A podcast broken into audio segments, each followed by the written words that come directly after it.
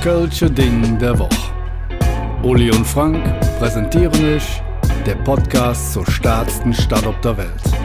Kompakt, subjektiv, völlig vor in die Nummer und natürlich für lau. Bum und Tere, herzlich willkommen zu einer neuen Folge vom Köln-Ding der Woche. Ja, äh, herzlich willkommen. Mir gegenüber sitzt wie jede Woche der super gut gelaunte und ähm, von der Karnevalsstiftung ausgezeichneten Brockhaus des Alafismus, der liebe Uli. Und wenn ihr sehen könntet, mir gegenüber mit einer roten Pappnase bekleidet und sonst nichts, der Frank. Ja, das ist richtig. Ähm, Uli, er ist jetzt fast schon wieder Karneval, ne? Ähm, da ist ja quasi am 11.11. .11. ist ja immer Großkampftag. Dä, dä, dä, ja, da ist auch Großkampftag für die Polizei und die Feuerwehr und alles Mögliche, ne? So wie ich immer sage, Anarchie ist, wenn es Funke Marie schon unter Lappe klauen in die Ecke pisse. Sehr schön formuliert, ja. Und das könnte durchaus passieren, wenn man sich in der, auf der Zülpicher Straße bewegt.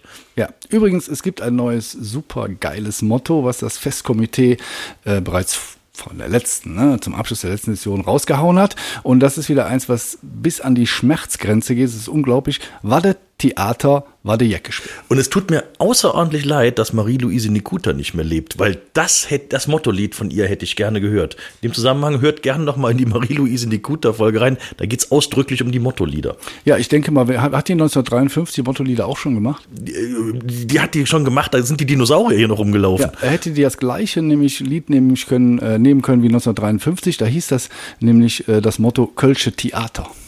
Ja, hätte man das recyceln können, ne? Der Mief der 50er ist zurück. Was will man machen? Es ist halt Gölle. Zur Einstimmung haben wir heute zwei Begriffe beziehungsweise zwei feste Größen des Karnevals am Start. Nämlich, wir starten mit der Jeckenzahl 11. Diese Jeckenzahl 11 ist für den Karneval unverzichtbar. Und als zweites Wort haben wir Alaf.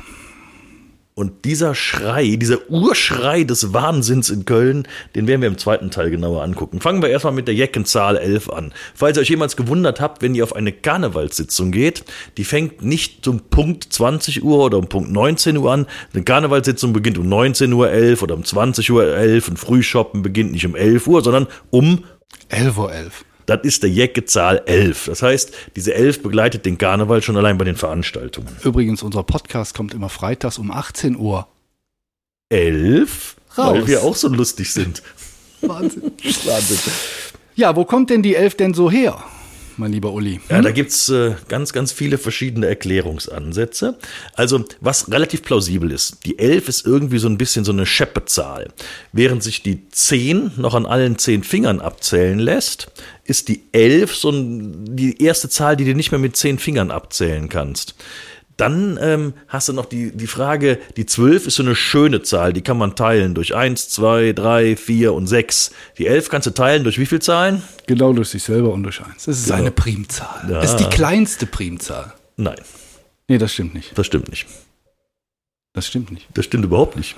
Aber es ist auf jeden Fall eine Primzahl. Es ist eine Primzahl, ja. Es ist eine kleine Primzahl. Nee, es ist die kleinste zweistellige Primzahl. Ah, okay. Gut gerettet jetzt gerade noch, Herr Dr. Mausbach. Naja, also insofern die 12 schön sauber, kann man trennen, kann man alles mitmachen, kann man teilen. Die 11 ist so ein bisschen so die, ja, wie so eine böse Zahl eigentlich. Und ähm, deswegen ist die 11 auch die Zahl der Narren. Ja, aber das ist ja nicht ganz so richtig, ne? weil in der Numerologie steht die 11 für Spiritualität, Intuition, Weisheit der Seele, Medialität, Charisma, Erkenntnis, Bewusstsein, aus dem Glauben Kraft schöpfen. Und das erzählst Seele. du am 11.11. .11. mal bitte gern allen, die rechts und links auf die Zülpicher Straße sich ja, erbrechen. ist aber auch für Beeinflussbarkeit, durch Alkohol zum Beispiel, Labilität und Verletzlichkeit, wenn man fällt und so. Ne? Also das ist so, wie bei so Pseudowissenschaften üblich, das ist, gilt eigentlich so für alles. Ja, und äh, deswegen hat die Elf halt im Karneval eine große Karriere gemacht. Wie viele Mann sitzen im Na-Na-Na-Rat in der Karnevalssitzung? Oh, äh, elf? Weil es der Elverrat ist. Ja. Also die Elf begleitet uns. Übrigens für Karnevalsvereine ist es vollkommen uninteressant, 50. Jubiläum, 60. Jubiläum zu haben. Da wird gefeiert 55, 66, 77 und so weiter. Das sind die entscheidenden Jubiläen für die. Im 19. Jahrhundert war die Zahl 11 als Einliff bekannt und bedeutete eins drüber. Macht, Ja. macht Sinn. Immer, Macht Sinn. immer einen mehr als immer geht. eins mehr wie zehn Finger, wie du eben schon gesagt hast. Und immer ein Kölsch mehr als eigentlich geht. Und in der Chemie ist im Peri Periodensystem steht die 11 für Natrium. Und jetzt gehen schöne Grüße an meinen verzweifelten Lehrer, Herrn Brandt, raus. Oh Gott. Der konnte mir das nämlich nie beibringen. Dann haben wir noch elf Spieler, Elf Freunde sollt ihr sein. elf Freunde sollte sein, der Elfmeter. Die Engländer feiern am 11.11. das Ende des Ersten Weltkriegs. Und dann gab es noch einen Paragraph 11. Kennst du den? Des Kölschen Grundgesetzes. Nein, nein, nein, nein, Egelans. Mit dem Befehl Paragraph 11 bestätigen, versenkte sich die kaiserliche Hochseeflotte mit 74 Schiffen 1919 selber. Das war mir jetzt neu. Ja, das ist nämlich, äh, der Befehl gab damals der Konteradmiral Ludwig von Reuter. Wobei, da ist jetzt definitiv kein Bezug mehr zum Karneval und zu Köln zu sehen. Ja, ein bisschen Jack ist da trotzdem. Wohingegen bei der Erklärung, die auf die Franzosen zurückgehen soll, tatsächlich noch ein bisschen Köln und ein bisschen Karneval drin ist, weil wir waren unter französischer Besatzung und äh, wenn man sich das äh, die französische ähm, ja das französische Staatsmotto Egalité, Liberté, Fraternité anguckt und die ersten Buchstaben nimmt, wird daraus Elf. und das passt schon. Und äh, insofern ist es eine schöne Geschichte, stimmt aber definitiv nicht. Es gibt eine einzige Herleitung, die ich glaube, die auch plausibel ist, die wir auch wirklich nehmen können, nämlich der 11.11. ist auch Zintemätes. Zintemätes ist, Ja, der heilige St. Martin. Da läuft man rum mit, ne, mit den Kindern und die Kötten äh, Süßigkeiten und singen ein bisschen was. Und früher wurde am 11.11. wurden Löhne, Gehälter und Pachten ausgezahlt.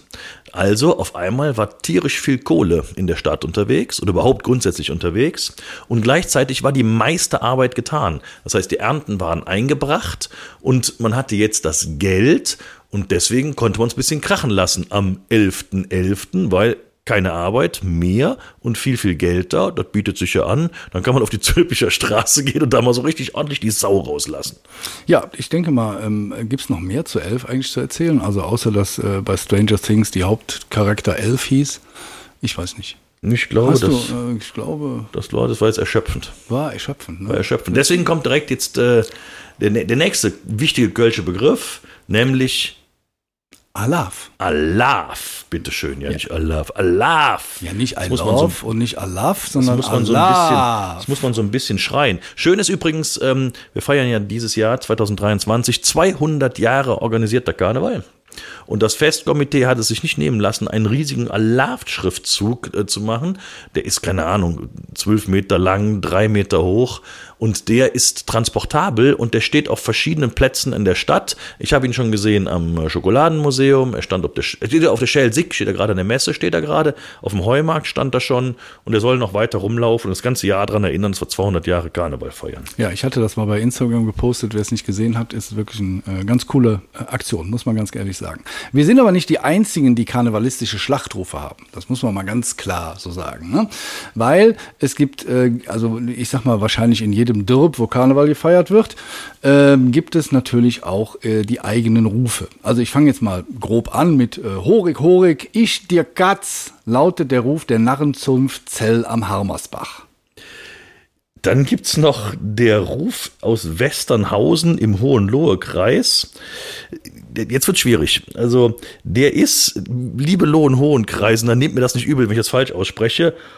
Holt Schleichel Verschi. Ja, ich sag mal, drei Bier und wird flüssiger, acht Bier und du kannst es. Dann haben wir den Fellbacher Karnevalsclub 1981 e.V., relativ einfach, Hachi. Oder im Dietfuchter Chinesenfasching, der mir auch komplett neu war, heißt der Schlachtruf Kille Wau. Ja, wer einmal in Würzburg war, in Unterdürbach, der hat äh, gerufen Schnüdel klar. Dann gibt's noch so eine andere Stadt hier in der Nähe, also Dorf, etwas rein aufwärts im Norden. Die rufen auch was, aber ich weiß gar nicht, was rufen die da eigentlich? Äh, weiß ich, egal, ist auch egal, ne? Ich glaube, wie in Mainz, ne? Das, Nee, ich weiß auch nicht, also Ja, weil- keine Ahnung. Wissen wir nicht, müssen wir, reichen wir nach oder auch nicht, ist auch egal. in Mönchengladbach ruft man halt Paul. Auch schön. Auch schön. Und jetzt kommt, glaube ich, dein Favorit. Mein persönlicher Favorit kommt aus der schönen Vulkaneifel. Schöne Grüße an meine Tante in der Vulkaneifel und an meine Cousine und an alle anderen. Die kommen aus dem schönen Ulmen. Das ist äh, irgendwo Nürburgring, ganz grob, für die, die sich da nicht ganz gut auskennen. Und das, Ru- der, der Schlachtruf da heißt Also Ulmen heißt der Ort. Ulleme Öwe. Da hört sich an. Das nach zehn Kölsch und du hast alles richtig gemacht, ne? Ja, ja. Ähm, der ähm, Narrenruf ist, also wie man gerade hier festgestellt hat, außer in dem einen, was uns nicht eingefallen ist, ist immer zweigeteilt. Die Idee ist folgende, du willst das Volk so ein bisschen einbinden, deswegen ruft einer immer vor und das Volk ist dann auch selbst mit drei Promille noch in der Lage, diesen zweiten Teil des Rufes zu machen. Also in Köln heißt das, der Vorrufer ruft meinetwegen Köln und das Publikum ruft Alaf. Und das Ganze wird immer dreimal gemacht. Dann ruft er Rude Funke, Alaf. dann ruft er Köln-Ding der Woche, Alaf. so, und das Alaf, das kann das Publikum auch, wie gesagt, nach dem 16. Kölsch noch fehlerfrei aussprechen. Und ähm, deswegen ist dieser Vorrufer wichtig. Der darf das dann nicht verranzen. Der muss auch immer in dem Rhythmus drin bleiben. Wenn der zum Beispiel sagt, Kölle, Äh, Alaf. ähm, wir, wir, dem ganzen Publikum im Saal und allen Würdenträgern des Saals und allen Ordensträgern, die jetzt nur ausgezeichnet sind, Alaf, dann ist das ein bisschen schwierig für den Volk zu folgen. Also der, der Vorrufer sollte sich immer möglichst kurz fassen und das können auch einige Sitzungspräsidenten nicht. Also ist ein bisschen so wie der ähm, K- Capo bei den Ultras von FC, der ähm, ne, Oder bei der Fortuna. Bande steht. Oder bei der Fortuna bei der natürlich. Fortuna, ja. Jetzt aber die Frage, wo kommt das Wort denn eigentlich her? Ich meine, Alaf als solches lässt sich schön brüllen, ne? also auch relativ wenig Speichelfluss dann dabei, wenn man das brüllt. Wo kommt das Wort denn eigentlich her? Ja, äh, da gibt es verschiedene Varianten, beziehungsweise gibt es ganz viele, die falsch sind. Also da hat mal jemand, äh, der Philologe Heribert Augustinus Hilgers, mhm, immerhin, hat in seinem Buch Alaf ein Kölner Hochruf mit allerhand Fehlinterpreta Fehl, oh ja, hm, Fehlinterpretationen aufgeräumt. Zum Beispiel ist nicht richtig, dass Alaf vom keltischen Wort Aleph, was Glück bedeutet, abstammt. Ebenfalls ist es schlichtweg falsch, dass das aus dem Tarotspiel kommt. Im Tarotspiel gibt's den, äh, den Joker, ist es, ne? Den, den, nee, den, der Narr, Entschuldigung, der Narr. Der Narr heißt im Tarot Aleph, aber das hat mit unserem Alaf auch nichts zu tun. Ja. Auch die Herleitung aus dem alemannischen A-Laf-M, was auch immer das heißt, dem spanischen Alaba oder dem syrischen Hadegel sind alle, so Hilgers in seinem Buch, nicht haltbar. Schön wäre es gewesen, ist aber auch falsch. Als wir noch französisch besetzt waren, hätte man rufen können, élève-toi, Cologne, also erhebe dich, Gölle. Aber ähm, das ist auch falsch. Das stimmt einfach nicht. Ja, dann erhelle uns doch, du äh, intellektueller Alafist. Also als bekennender Alafist weiß ich natürlich, wo es herkommt, weil Alaf ist viel, viel älter, als was wir an Karneval feiern hier. Also der organisierte Karneval seit 200 Jahren. Also tatsächlich gab es schon einen, einen äh, Krug, der gefunden worden ist. Ähm, der stammt wahrscheinlich so aus dem Jahr 1500, 1550 und auf dem Krug war eine Inschrift und diese Inschrift hieß Alaf für einen Goden Drünk. Also ungefähr sowas wie nichts geht über einen guten Trank.